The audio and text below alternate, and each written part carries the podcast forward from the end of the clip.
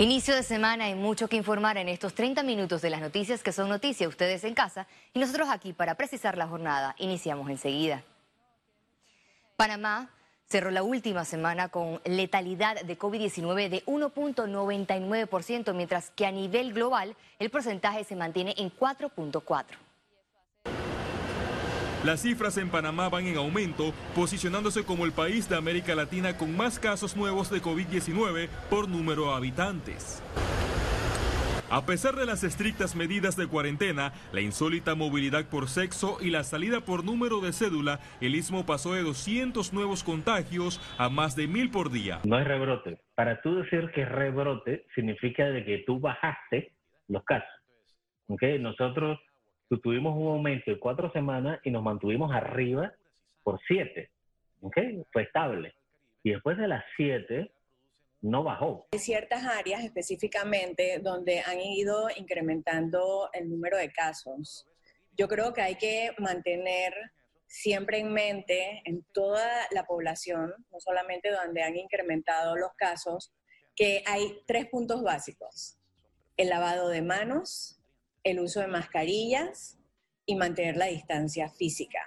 Del 5 al 12 de julio se reportaron 7.483 nuevos casos de coronavirus, 189 muertes y 5.053 recuperados. Pese a las adecuaciones, los hospitales están al borde del colapso con más de 980 pacientes en sala y más de 150 en cuidados intensivos. Somos una línea de los 7.000 casos semanales. Eso no habíamos llegado anteriormente y, esto básicamente es porque ha aumentado el promedio de casos por día. El promedio de casos por día está eh, aproximadamente en 1.024 casos en comparación con los 889 de la semana anterior. El escenario crítico pone al gobierno a analizar la propuesta de los médicos de cuarentena absoluta por 15 días en Panamá y Panamá Oeste para frenar el número de reproducción. Esta es la, la mejor alternativa junto con algo muy importante que es la trazabilidad de los contactos. Cuarentena bien llevada puede reducir el número de casos, pero hay que hacerlo de una manera correcta. ¿Eso qué quiere decir? Que uno debe mantenerse en sus casas.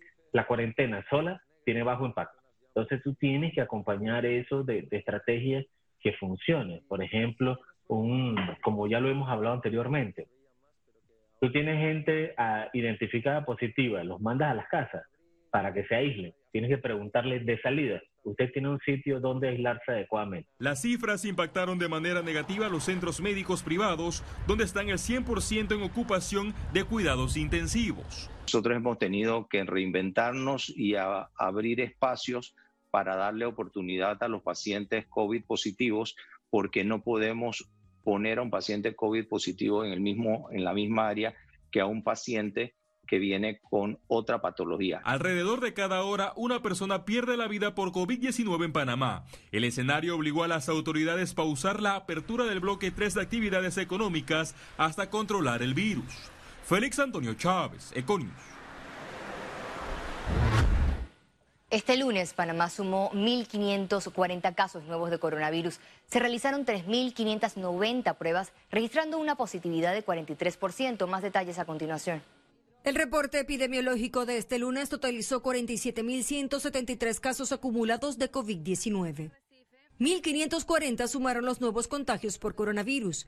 1.164 pacientes se encuentran hospitalizados, 159 en cuidados intensivos y 1.005 en sala. En cuanto a los pacientes recuperados clínicamente, tenemos un reporte de 23.919. Hasta este lunes, Panamá sumó un total de 932 fallecimientos, de los cuales 23 ocurrieron en las últimas 24 horas.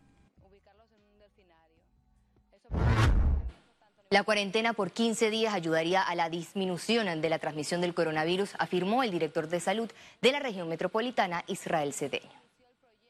Es muy viable y estamos evaluando es más bien la necesidad imperante de que sea en este momento una estrategia obligatoria a, implementar.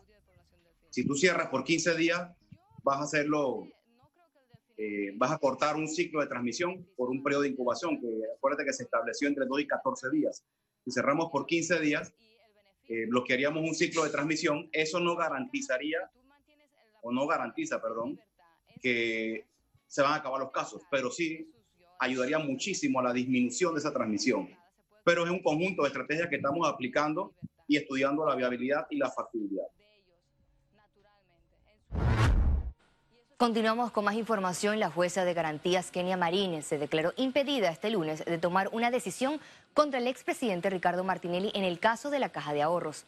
En la audiencia de afectaciones bajo el sistema penal acusatorio de Plaza Ágora, la jueza señaló que no tenía competencia en el proceso debido a que el caso se manejó desde el principio en el sistema inquisitivo mixto, por lo que pidió a los abogados de Martinelli acudir ante otros jueces. Por su parte, la Fiscalía aseguró que sí tiene la documentación donde la Corte Suprema de Justicia fija la competencia del sistema penal acusatorio.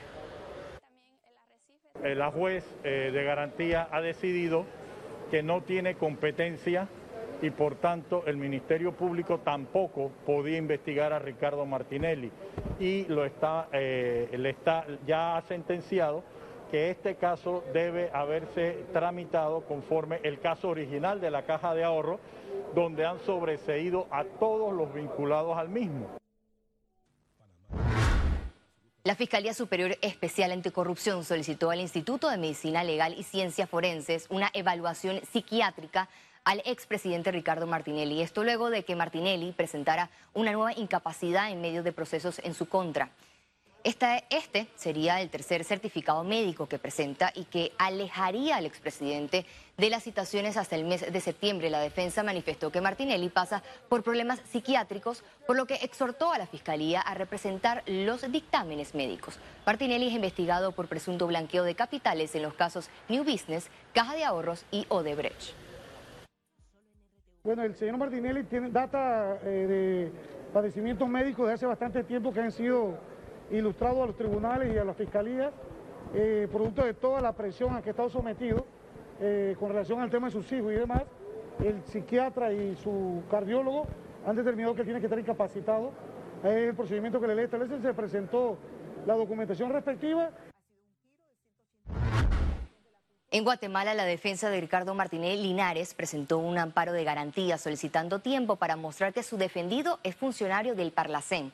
Los abogados presentaron por escrito un amparo en el que alegan la vulneración de los derechos de su defendido y un plazo para solicitar al Parlamento Centroamericano la documentación donde conste que los hermanos Martinelli son diputados suplentes de dicho ente. Entre tanto, Ricardo Alberto y Luis Enrique permanecen detenidos. Se debe recordar que el organismo judicial de Guatemala ordenó el cierre temporal de los tribunales hasta el 23 de julio, por lo que el alto número de casos de COVID-19 en sus instalaciones.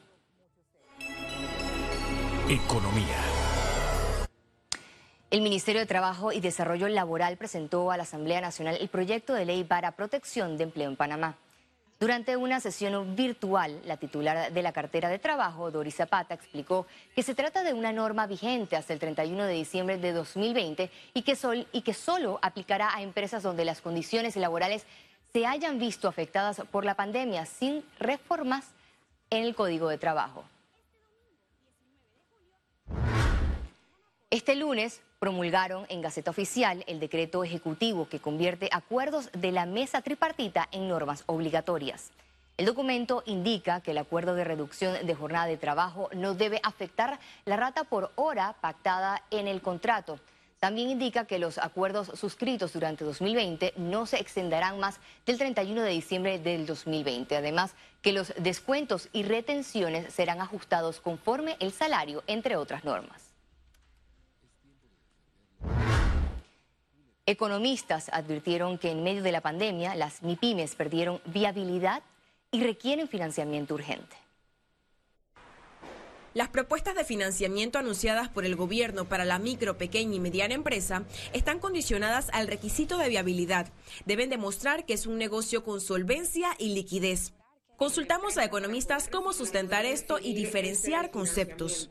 El dossier financiero es el business plan, el plan de negocio, que es muy importante, en donde se van a establecer eh, básicamente el perfil de la empresa desde el punto de vista financiero y económico, cuál es su situación verdadera, es decir, ir midiendo las razones financieras, como por ejemplo eh, liquidez, capital de trabajo, índice de solvencia, prueba ácida que nos van a determinar la situación eh, eh, fundamental de cómo se encuentra la empresa. La insolvencia de un negocio apunta hacia la palabra quiebra. Cuando los pasivos, cuando las obligaciones, cuando lo que tenemos por pagar es mucho más que nuestro activo principal, materia prima, inventario, tenemos una situación donde el capital desaparece y la empresa enfrenta una situación de quiebra. Lo que tiene que ver con liquidez más que nada es la capacidad de generar efectivo, que no necesariamente tiene que ver con la quiebra o con el capital. Recomiendan a MIPIMES concentrarse en tres grandes aspectos. Uno, ¿dónde estaba su empresa a febrero del 2020? Eso va a ser fundamental. La tendencia que traía en ventas, en rentabilidad, en el buen manejo y administración de ese negocio va a dictaminar qué se puede hacer desde la perspectiva de la ayuda financiera. Lo segundo es esa capacidad que tiene la empresa de reponerse al COVID, a esta situación de cuatro meses, y ya vamos para cinco cerrados, y qué tipo de esfuerzo se puede hacer para estabilizar la operación de la empresa lo más rápidamente posible. A eso se refiere la viabilidad o factibilidad del negocio. Pero la preocupación recae en esas empresas que están al borde de la quiebra. Recomiendan inyectar capital sin pensar en deuda. O sea, es para decir, te doy este dinero para que no cierres tu empresa, para que no votes empleados. ¿Cuántos empleados tienes? Tanto que yo le voy a pagar el 10%, el 20%, el 30% de la planilla con el acuerdo de que tú consigas o pagues un 10%, un 15% en cuanto abrimos. Mientras tanto, yo te lo doy, yo le estoy dando a tus empleados 300 dólares a cada uno y a ti como pequeño empresario te voy a dar 500 para que mantengas la empresa y dejes de comer a tu familia pero no muevas nada, no muevas nada, si veo que estás sacando los muebles, se acabó el subsidio. Entonces, con esa forma es más fácil. Economistas apuntan que entre un 35 y 40% de las MIPIMES deberán replantear su modelo económico para subsistir. Ciara Morris, Econews. Los depósitos de los panameños aumentaron a más de 77 millones de dólares en abril, lo que representa ahorro en la cuarentena. Aquí le mostramos. El confinamiento, la suspensión de contratos y la necesidad de moratorias por la pandemia suponían una reducción de ingresos en los panameños. Sin embargo, cifras del sistema bancario reflejan un aumento en los depósitos entre marzo y abril, meses en que inició la cuarentena para contener el COVID-19. Los depósitos en enero iniciaron en 74.832 millones de dólares. En febrero registraron una leve baja a 74.447 millones de dólares. En marzo, que la pandemia al país, aumentaron a 75.646 millones. Y en abril tuvo un repunte de 77.658 millones de dólares. Eh, por cuanto indica un aumento en la cantidad de depósitos de alrededor de dos mil y pico, mil y tantos millones de dólares en el saldo de los depósitos. Y si lo comparamos ahora con el mes de marzo, por ejemplo, el aumento es más pronunciado aún, eh, como de 4 mil millones de dólares. Eso representa, dependiendo si lo mides contra diciembre o lo mides contra marzo, un aumento de entre el 2,5 al, al 4,5% en la cartera de depósitos, lo cual no es para nada despreciable. La pregunta es, ¿a qué se debe este ahorro? Y es probable que haya mucha gente que al no estar gastando dinero en entretenimiento, por ejemplo, o en compras mayores de otro tipo de cosas, por simplemente no hay una oferta abierta en la economía, eso puede haberse, refle puede haberse reflejado en mayor saldo, ¿no? en un momento los saldos en las cuentas de, de depósitos. Para el economista Olmedo Estrada se trata de un ahorro involuntario. O sea, que las personas están dejando el dinero en el banco para no tener la eh, digamos, la pretensión de poderlo gastar,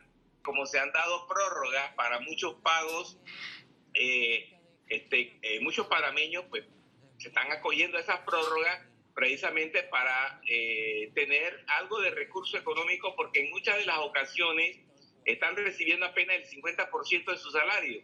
Los bancos también reportaron que al 10 de julio otorgaron alivios financieros a 1.036.562 clientes. Y aunque esperan que esta cifra disminuya para diciembre de 2020, solicitan continuar pagos para mover la economía.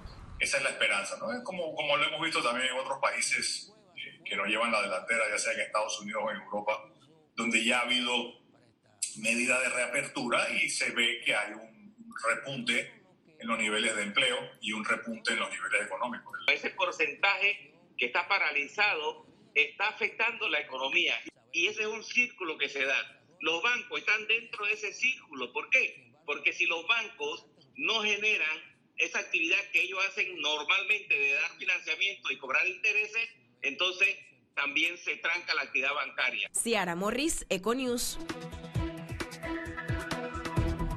Al regreso, internacionales. Y recuerde, si no tiene la oportunidad de vernos en pantalla, puede hacerlo en vivo desde su celular a través de una aplicación destinada a su comodidad. Es Cable Onda Go. Solo descárguela y listo. Ya venimos. Quédese con nosotros.